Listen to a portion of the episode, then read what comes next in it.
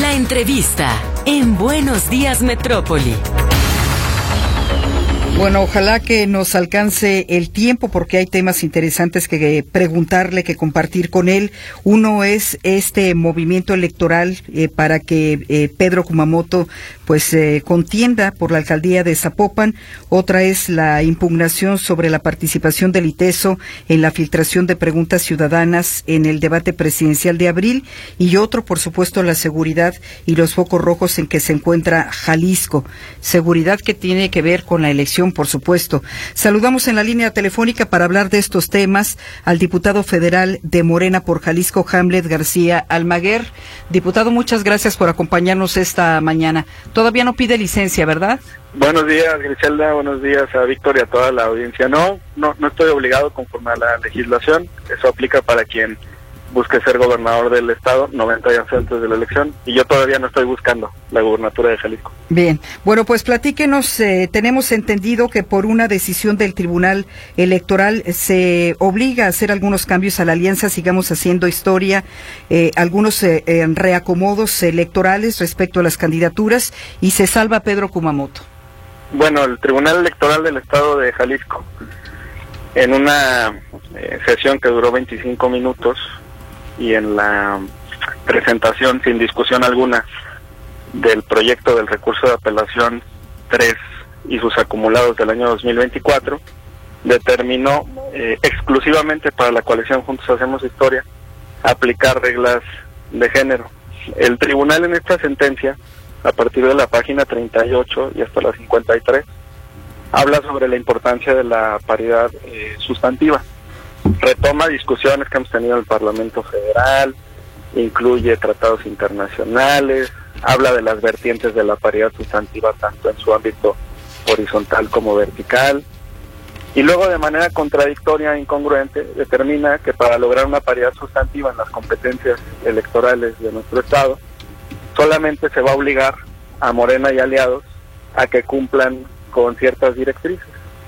Eh, fijadas con acupuntura para afectar a nuestros más claros contendientes en esta competencia, aspirantes ahora en el proceso interno y futuros candidatos a las diferentes alcaldías que integran el bloque de los 20 municipios más poblados del, del estado. Entonces nosotros, bueno, pues ya estamos en los detalles finales de los agravios que componen eh, el recurso que vamos a presentar esta tarde y que compete resolver afortunadamente a la sala regional del Tribunal Electoral del Poder Judicial de la Federación de Cela. ¿Qué cambios exactamente se están planteando? Son muchos ajustes. Eh, mira, los órganos nacionales de nuestro movimiento determinaron que lo principal es la supervivencia de nuestra alianza. El Tribunal Electoral del Estado y el Instituto Electoral del Estado están cargando sobre sus hombros al pequeño movimiento ciudadano.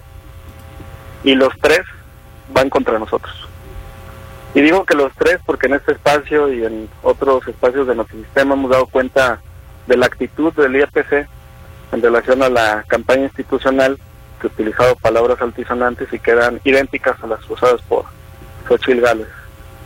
A raíz de esta sentencia del tribunal, nosotros le solicitamos al IEPC que nos diera tiempo que prorrogara el registro, porque los movimientos de género, por supuesto, que afectan en la autodeterminación de los partidos y en las composiciones internas. Nosotros tenemos que dialogar con nuestros aliados, tenemos que analizar las encuestas, los procesos internos naturales. Y si al cuarto para las dos se te modifican las reglas de género, pues es natural que la autoridad administrativa te pueda dar unos cuantos días para realizar los ajustes y nos contestaron que no, que nos tenemos que atener a los tiempos que existen cuando todavía ni siquiera hay certeza sobre lo que la autoridad va a interpretar en relación a esta sentencia. Y finalmente, bueno, pues eh, con esta resolución nuestros órganos nacionales acertadamente determinan privilegiar la supervivencia de esta mega alianza y privilegiar también municipios estratégicos de la zona metropolitana. Entonces vamos juntos en Guadalajara, vamos juntos en Zapopan, vamos juntos en Tlaquepaque, vamos juntos en Tlajomulco y eh, se modifica la coalición para que eh, compitamos solos en Tonalá y en Ocotlán, entre muchos otros. Eh, tuvimos que realizar ajustes, estuvimos trabajando durante 48 horas continuas con la Comisión Nacional de Elecciones y otros integrantes de los órganos nacionales para poder realizar un acomodo que nos eh, afecte lo menos posible, pero este agravio por parte del Tribunal Electoral no, no es gratuito. A nosotros nos parece que es mejor que cualquier encuesta, porque demuestra la preocupación que existe en el gobierno del Estado y la preocupación que también existe en Movimiento Ciudadano. Eh, no se pueden hacer trajes así a la medida. Si lo que busca el tribunal es garantizar paridad sustantiva, tendría que hacerlo para todos los partidos. Y esa es la postura que nosotros tenemos en la impugnación Ahora, van solos en Tonalá y Ocotlán, pero van en alianza en Zapopan y se queda Kumamoto como candidato. Esa postulación la tiene que definir eh, nuestra Comisión Nacional de Encuestas y la Comisión Nacional de Elecciones. Lo que nosotros aseveramos antier es que por una determinación del tribunal no se le va a descartar. Claro que él puede ser el candidato a la alcaldía de Zapopan. Eh, es una determinación, reitero, que compete a los órganos, pero no va a ser por un tema que nos quieran imponer desde el Tribunal Electoral, sino que ellos nos hagan la lista de candidatos. Bueno, prácticamente es lo que quisieron hacernos. Guadalajara. ellos, quieren, ellos quieren acomodar las cosas para, para que nosotros postulemos a las personas que ellos determinen, no las que la militancia y la ciudadanía de Morena determinen. Ahora, diputado, ¿con quién van en Guadalajara? Esa es una determinación de la Comisión Nacional de Elecciones y de la Comisión Nacional de Encuestas, pero vamos juntos.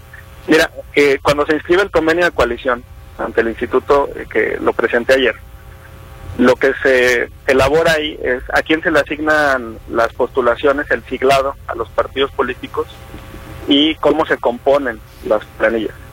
Pero ahí no se dice el género. Ante el instituto lo único que tienes que inscribir es partido que encabeza y cómo se compone tu, planilla. Entonces, lo que te puedo decir es que Guadalajara está siglado a Morena, que eh, Zapopan está siglado a Futuro, que Tlaquepaque y Tlajomulco están siglados a eh, Morena, que La Barca está siglado a Gamos, y bueno, pues estamos en esta eh, ruta jurídica para anular la determinación ilegal inconstitucional del Tribunal Electoral de Jalisco. Sí, luego de estos ajustes que ustedes realizan para poder tener sus candidatos acomodados en estas condiciones, si el tribunal aún así se atreviera a tratar de anular candidaturas, ¿ustedes tienen ya una estrategia jurídica para revertirlo? Sí, claro, la sala regional y la sala superior. ¿Y les da tiempo, diputado? Por eso solicitamos la ampliación y nos nos la negaron. Y en la otra alternativa, ¿cuál, cuál sería? Es decir, eh, también queda claro que en, el año pasado, por ejemplo, Movimiento Ciudadano se aferró a que cambiaran las reglas en el caso de la paridad y ahí sí, pues les afectaba en el caso del candidato a gobernador. ¿Por qué se hace una diferenciación de criterios de parte de los tribunales en, en ambos casos? Ah, bueno, el caso de la postulación a la gubernatura sigue vivo y está relacionada con el mismo principio. Paridad sustantiva significa que postules a las mujeres en los municipios donde eres más competitivo. Por cierto, nuestra mega alianza pues no es más competitiva en Apopan que en Tlaquepaque, ¿eh? porque la composición es a partir de los resultados que se obtuvieron en las elecciones de 2021. Entonces utilizan el argumento del género, pero en realidad lo que intentan imponer es una camisa de fuerza en nuestra mega alianza. Y en el caso de la gubernatura, cuando se realice la validación de los nueve registros, por parte de los OPLES. Se van a concentrar en el Instituto Nacional Electoral y ahí se va a emitir un dictamen transversal de paridad. Y ahí es donde nosotros también tenemos la oportunidad para impugnar porque Movimiento Ciudadano en los otros ocho eh, concursos, en las otras ocho contiendas estatales, eh, está abajo de un dígito en las encuestas y además así ha tenido los resultados en los últimos seis años. La única entidad donde puede tener posibilidades de competencia es Jalisco si se le aplica el criterio de paridad sustantiva, entonces aquí tendrían que postular mujeres. Bien, pues eh, nos queda muy poco tiempo. Teníamos otro de los temas pendientes que era la impugnación por la participación de Signalab en la en, el filtrado de preguntas ciudadanas. Sí, pues mire, escuché la intervención del rector diciendo que el peso no hace política.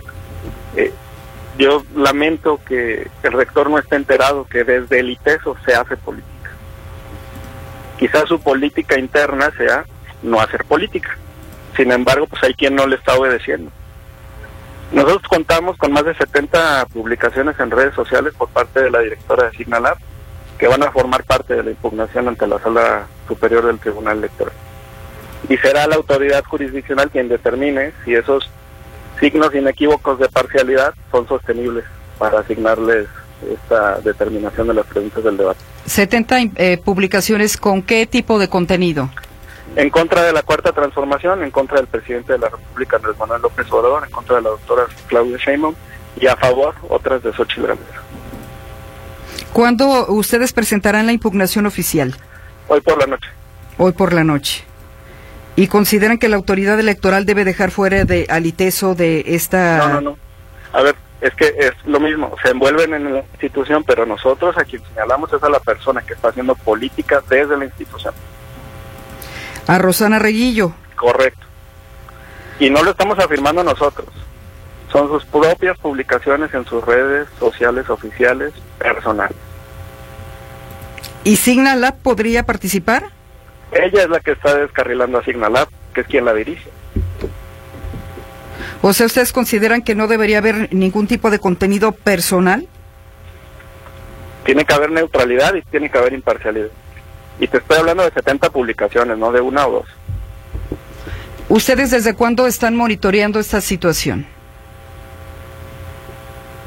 Esto solamente compete a los últimos seis meses, pero nos podemos ir más para atrás. 25 de ellas son hasta diciembre del 2023. Y en seis meses 70, pero le podemos escarbar más. ¿Y cuál es su propuesta, diputado? Pues la propuesta es que se anule esa determinación. Esos son los efectos jurídicos de la sentencia, anular los actos. Bien, otro de los asuntos importantes a tratar es el tema de la seguridad. Eh, ya lo manifestaba el rector del ITESO, ya lo dimos a conocer también en su oportunidad. Jalisco está enmarcado como una de las entidades en que podría haber problemas electorales por seguridad.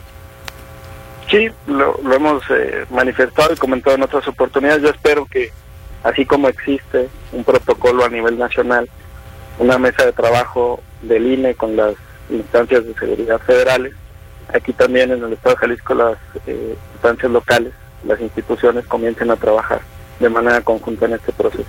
Bien, ustedes tendrán ahorita a las nueve de la mañana una rueda de prensa, lo dejamos diputado, le agradecemos esta información preliminar y estaremos al pendiente de la información. Muchas gracias. Gracias y muy buenos días. Buenos días. El diputado federal de Morena eh, por Jalisco, Hamlet Almaguer.